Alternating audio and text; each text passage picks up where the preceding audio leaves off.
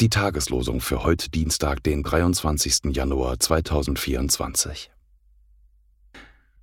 Um deines Namens willen, Herr, vergib mir meine Schuld, die da groß ist.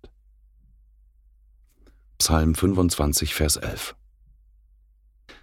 Da nun Jesus ihren Glauben sah, sprach er zu dem Gelähmten, Mein Sohn, deine Sünden sind dir vergeben. Markus 2, Vers 5.